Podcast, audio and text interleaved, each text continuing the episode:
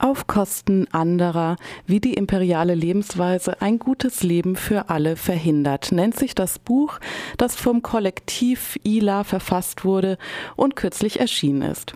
Die Abkürzung ILA steht dabei für imperiale Lebensweise und Ausbeutungsstrukturen im 21. Jahrhundert.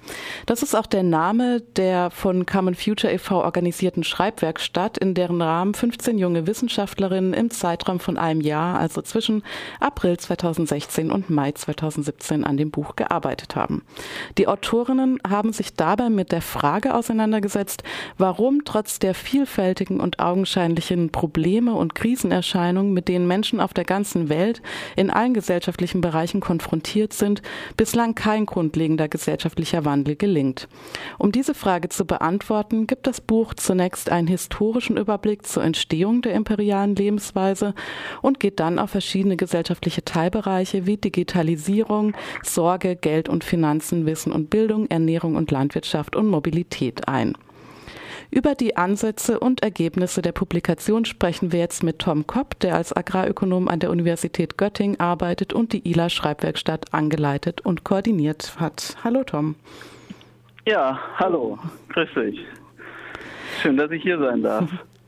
Das Problem, mit dem ihr euch äh, über das vergangene Jahr beschäftigt habt, ist ja nun kein neues. Die Frage, warum sich alternative Gesellschaftskonzepte trotz augenscheinlicher Krisenerscheinungen wie sozialer Ungerechtigkeit, Diskriminierung, Ausbeutung von Menschen, Umweltzerstörung und so weiter, ähm, warum diese Konzepte nicht mehr gesellschaftlichen Anklang finden, sondern zumeist eher in so einem linken Diskursspektrum äh, verbleiben. Diese Frage stellen sich linke Bewegungen ja eigentlich seit es sie gibt. Warum fandet ihr es trotzdem wichtig, euch nun im Rahmen der Schreibwerkstatt erneut mit dieser Frage auseinanderzusetzen? Ähm, da kann man ganz einfach sagen, es liegt daran, dass dieses Konzept, das es äh, versucht zu erklären, relativ neu ist. Dass da die Professoren Uli Brand und Markus Wissen erarbeitet haben vor, in den letzten Jahren. Und ich würde auch bei dem ersten Teil, glaube ich, gar nicht zu 100 Prozent zustimmen, dass es diese Frage, wo, warum wir eigentlich ähm, ja wissen, wo die Probleme liegen in der Welt, die du ja genannt hattest, und sich nichts ändert, dass, dass diese Fragen sich nur in relativ kleinen linken, linken Kreisen stellen. Es ist ja eher so, dass also Umweltschutz an sich relativ weiten gesellschaftlichen Anklang findet, dass zumindest in Deutschland, glaube ich, die Mehrheit schon an den Klimawandel glaubt oder äh, äh, sich dessen bewusst ist, dass sich da was ändern muss und auch diese, also glaube ich, ein sehr, sehr großer Teil der Gesellschaft ein bisschen frustriert ist damit, dass sie halt den Eindruck haben, okay, man macht da irgendwas und es sind immer wieder irgendwelche Gipfel und die auf den höchsten Kreisen wird sich da getroffen und trotzdem ändert sich da nichts. Und ich glaube, diese Frage, die stellen sich ähm, sehr, sehr viele Menschen. Und auch unsere Gruppe, glaube ich, ist nicht die, die man da die man da typischerweise im Blick hat, wenn man sagt, hier, hier diese äh, kleinen isolierten linken Kreise. Ich glaube, da ähm, mhm. das war relativ vielfältig eigentlich, und sowohl ähm, eben zum großen Teil vor allem auch ne, mit einem wissenschaftlichen Hintergrund. Und mhm. zwar über alle Sozialwissenschaften hinweg. Also da bin ich mir gar nicht sicher, dass das wirklich nur so ein, so ein Teilbereich der Gesellschaft ist, der sich diese Fragen stellt. Das war und, jetzt auch mehr auf alternative ja. Gesellschaftskonzepte ähm, bezogen. Aber jetzt wollen wir nochmal, so. weil du, ähm, weil du meintest, ähm, dass eigentlich das Neue auch an eurer Auseinandersetzung mit dem Thema eben dieses Konzept der imperialen Lebensweise ist. Jetzt möchte ich gerne nochmal darauf eingehen. Ähm, das ist ja eben, wie du gesagt hast, das Konzept, äh, das von ähm, Wissenschaftlern entwickelt wurde und das eurer Publikation so ein bisschen zugrunde liegt. Und ähm, in einem Vorwort zu eurer Publikation äh, von eben auch Ulrich Brandt, äh, Barbara Muraka und Markus Wissen, ähm, die ja auch in Teilen ähm, dieses äh, Konzept geprägt haben, ähm, wird der Begriff so beschrieben. Ich zitiere das jetzt mal. Da steht ähm, unter imperiale Lebensweise, die Umschreibung lautet, Zitat, Produktions- und Konsummuster, die auf der grenzenlosen Aneignung von Natur und Arbeitskraft in globalem Maßstab beruhen und dabei auf der einen Seite großen Wohlstand und auf der anderen Seite unendlich viel Leid und Zerstörung verursachen. Zitat Ende. Das ist so die Umschreibung. Das klingt für mich jetzt zunächst einmal wie eine Beschreibung des neoliberalen Kapitalismus. Und ähm, ähnlich kann man vielleicht auch die Probleme, die in dem Buch thematisiert, als Krisenerscheinungen des globalen neoliberalen Kapitalismus auffassen. Ist es dann äh, jetzt deswegen so ein bisschen die kritische Frage, ist es dann so betrachtet überhaupt hilfreich, nun mit einem neuen Terminus an diese ähm, eigentlich Kapitalismusprobleme ähm, heranzugehen und denen die Debatte einzuführen? Äh, ich denke schon, weil es darüber mhm. hinausgeht. Ne? Wenn du äh, sagst hier der globale Kapitalismus oder Neoliberalismus oder so wie man das nennt, da geht es ja eher nur darum, wie gewirtschaftet wird. Und mit der imperialen Lebensweise versucht man einzufangen, dass da ähm, dass es darüber hinausgeht, dass da ganz viele verschiedene, äh, verschiedene gesellschaftliche Akteure sich daran gemeinsam beteiligen und dass es deswegen auch so schwer ist, darüber hinwegzukommen. Ne? Da denke ich zum Beispiel an die, ähm, wie soll ich sagen, die Einstellung in den Köpfen der Leute. Ne? Das ist ja nicht unbedingt äh, mit dem mit dem Neoliberalismus an sich zu erklären, dass, dass man so auf ganz individueller Ebene und was man auch immer wieder eingepflanzt bekommt und von der Werbung und so weiter immer nach so einem höher, besser, schneller, weiter und so weiter strebt. Ne? Und auch ähm, an allem, was, also das war so der erste Schritt, diese Einstellung mhm. im Kopf, auch was wir an, was ähm, dann wiederum diese physisch-materiellen Infrastrukturen genannt wird. Ne? Das ist auch ganz zentral dafür. Also was, ähm, ich weiß nicht, wie in, in Deutschland der Verkehr geregelt ist. Ne? Da liegen hunderttausende Kilometer von Autobahnen in der Gegend rum und auch wenn man sich jetzt äh, überlegt, okay, wir, wir schaffen den Kapitalismus ab oder gehen deutlich wieder mehr in Richtung einer sozialeren Marktwirtschaft, liegen diese Autobahnkilometer immer noch in der Gegend rum und da äh, kann man die nicht von heute auf morgen irgendwie ähm, quasi abreißen oder so. Oder könnte man machen, aber dann ähm, ist ja ein ziemlich großer Aufwand. Ne? Und da, darum geht's. Also viel mehr, also darüber hinaus, als was nur so einfache Kapitalismuskritik äh, ist, versuchen wir wirklich auch da, da, zu erklären, warum das so schwierig ist. Ne? Und ich glaube, wenn man da überlegt, wer, wer profitiert von einem System, wie es besteht, wer sind sozusagen die, die, die äh, industriellen Eliten dieses Landes und der Welt, dann ist man ziemlich schnell so bei klassischer Kapitalismuskritik. Aber ich glaube, es geht mhm. wirklich darüber noch hinaus. Okay, vielleicht können wir das an einem der Teilbereiche, ähm, die ihr herausgegriffen habt, noch mal kurz umreißen. Ich fände jetzt zum Beispiel interessant Digitalisierung. Das ist auch das erste Kapitel mhm. in eurem Buch, das auch schon vorab ähm, veröffentlicht wurde. Da gehen wir später noch mal drauf ein. Ähm, genau. Möchtest du dazu mal so eine kurze Zusammenfassung geben, was imperiale Lebensweise, damit man das Konzept noch ein bisschen besser versteht, im Kontext von mhm. Digitalisierung bedeutet? Zentral ist, wie gesagt, der, der, die Aneignung von Natur wie auch Arbeitskraft von äh, ähm, durch sehr wenige. Ne? Also auf die Arbeitskraft, vor allem eben im globalen Süden, durch eine, wie wir das nennen oder wie das Sachs und Santarius nennen, eine transnationale Verbraucherinnenklasse. Da möchte man damit ähm, oder der Kritik vorbeugen, dass, dass man so immer nur sagt, hier der Norden gegen den Süden. Die Sache ist ja differenzierter. Ne? Sowohl im Norden gibt es auch Leute, die unter prekären Bedingungen leben und arbeiten und gleichzeitig gibt es im Süden auch eine wachsende Schicht von, äh, von Verbraucherinnen und Verbrauchern, die einen Lebensstil führt wie die Leute im globalen Norden.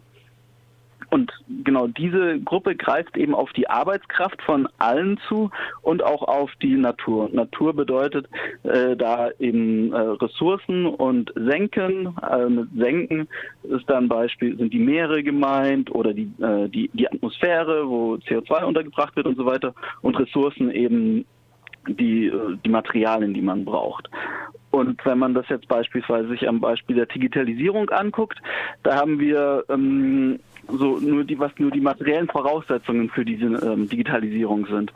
Und da eben äh, heute zum ganz großen Teil die Handyproduktion.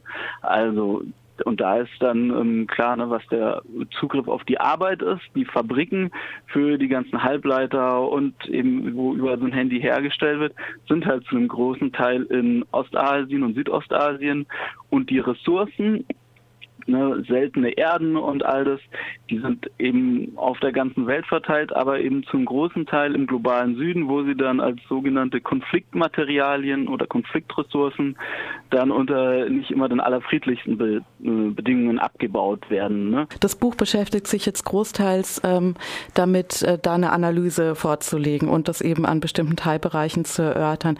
Was ich mich jetzt noch gefragt habe und ähm, was auch so ein bisschen der Grund dafür ist, dass ich diesen Begriff der Lebensweise nochmal aufgegriffen habe, ist, dass dieser Begriff ja zunächst einmal, wenn man ihn erstmal so hört und das Konzept noch nicht kennt, du hast es nochmal anders erläutert, aber wenn man das Konzept nicht kennt, dieser Begriff der Lebensweise suggeriert da für mich zumindest zunächst einmal, dass die Verantwortung auch bei einzelnen Personen ähm, liegt, die es eben dann in der Hand haben, ihre Lebensweise irgendwie äh, zu gestalten, was ja durchaus auch eine neoliberale Idee ist. Und die gleichzeitig aber auch wieder zur Verschleierung von gesellschaftlichen Machtstrukturen ähm, führt, die eben damit nicht benannt äh, werden, ne? weil es mhm. natürlich auch einfach so solche leichten Forderungen wie alle sollen Bio-Lebensmittel kaufen, ähm, übersieht natürlich dann ökonomische Ungleichheiten. Das habt ihr ähm, in dem Buch auch mit aufgegriffen, diese Dimension und diese, diese Herangehensweise auch kritisiert, aber dann stellt sich trotzdem so die Frage, wenn wir so von einer imperialen Lebensweise sprechen, wer trägt da die Verantwortung? Was, was sind da die Strategien, die man an, äh, anwenden kann? Also kurz nochmal gefragt, wie gelangen wir denn nun zu einem besseren Leben für alle? Und wo setzt dieser Kampf an und wie kann man mehr Menschen dafür gewinnen? Das sind jetzt sehr viele große Fragen, aber ihr habt auch große Fragen eurem Buch zugrunde gelegt. Ähm, Daher ja. stelle ich das jetzt nochmal so zum Abschluss. Ja, vielen Dank erst nochmal für überhaupt den Hinweis. Es ist sehr gut, äh, was du sagst, äh, nämlich, dass es da überhaupt nicht darum geht, die Verantwortung ausschließlich beim Einzelnen oder erst recht bei, der, bei, bei dem Konsum des Einzelnen zu suchen.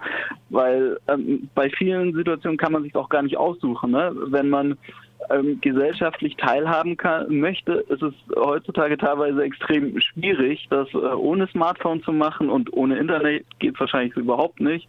Das gleiche kann man auch über das Thema Mobilität sagen, wo man, äh, wenn man in einer deutschen oder großen Innenstadt wohnt, mit Sicherheit sehr gut ohne Auto zurechtkommt. Wenn man auf dem Land lebt, wo der ÖPNV nur schlecht ausgebaut ist, wo einmal am Tag, wenn man Glück hat, ein Bus vorbeikommt, da ist es deutlich schwieriger und da kann man den Leuten natürlich nicht sagen, okay, verzichtet erstmal aufs Auto und dann sehen wir weiter. Mhm. Und genau da setzen dann natürlich auch die Lösungsstrategien an. Natürlich ähm, ist der, der, das individuelle Konsumverhalten wichtig, Gar keine Frage. Man muss nicht jeden Tag dreimal Fleisch essen und ähm, zum Spaß äh, übers Wochenende nach Barcelona fliegen. Aber gleichzeitig äh, müssen auch eben diese dickeren Bretter gebohrt werden. Und da fangen viele kleine Sachen äh, oder beginnt mit vielen kleinen Sachen. Ne? Das fängt damit an, dass in Innenstädten das Autofahren so unbequem und ungemütlich wie möglich gemacht wird. Dadurch, dass ähm, den Fußgängerinnen und den Fahrradfahrern mehr Raum eingeräumt wird, dass auf äh, in der ländlichen Region da eben äh, äh, Öffis weiter ausgebaut werden und, und all diese Sachen. Ne?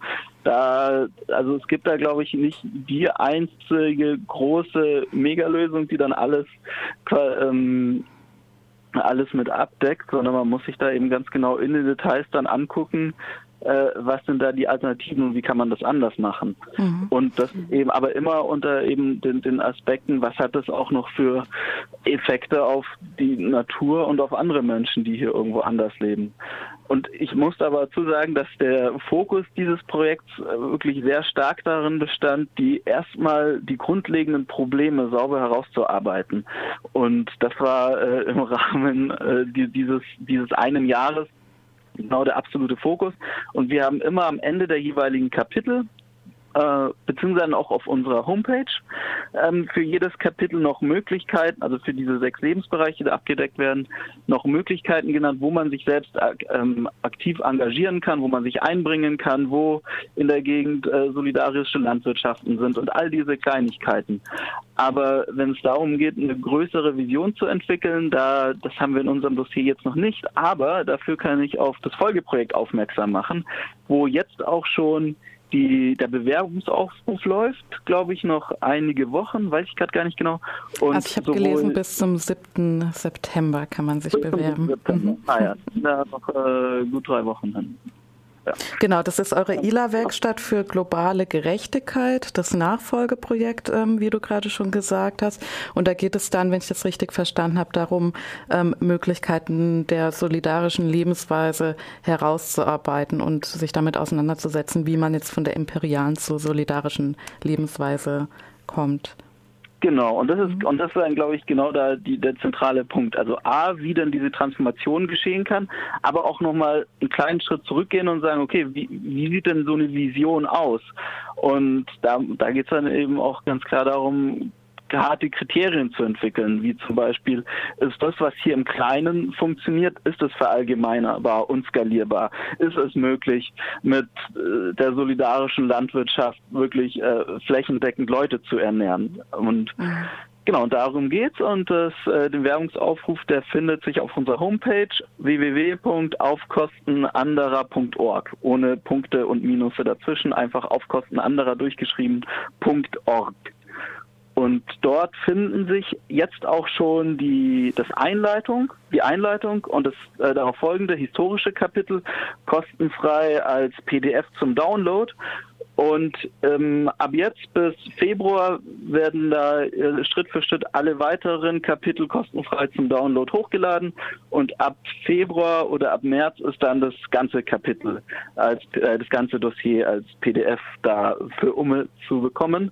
Und wer so lange noch nicht warten möchte, kann sich das auch bei jeder Buchhandlung oder direkt beim Ökom Verlag bestellen.